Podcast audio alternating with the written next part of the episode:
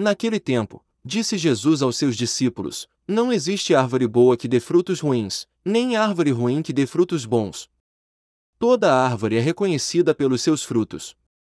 Não se colhem figos de espinheiros, nem uvas de plantas espinhosas. O homem bom tira coisas boas do bom tesouro do seu coração.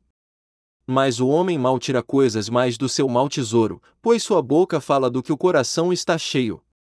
Por que me chamais, Senhor? Senhor, mas não fazeis o que eu digo? Vou mostrar-vos com quem se parece todo aquele que vem a mim, ouve as minhas palavras e as põe em prática. É semelhante a um homem que construiu uma casa, cavou fundo e colocou o alicerce sobre a rocha. Veio a enchente, a torrente deu contra a casa, mas não conseguiu derrubá-la, porque estava bem construída. Aquele, porém, que ouve e não põe em prática, é semelhante a um homem que construiu uma casa no chão, sem alicerce. A torrente deu contra a casa, e ela imediatamente desabou, e foi grande a ruína dessa casa. Palavra da salvação.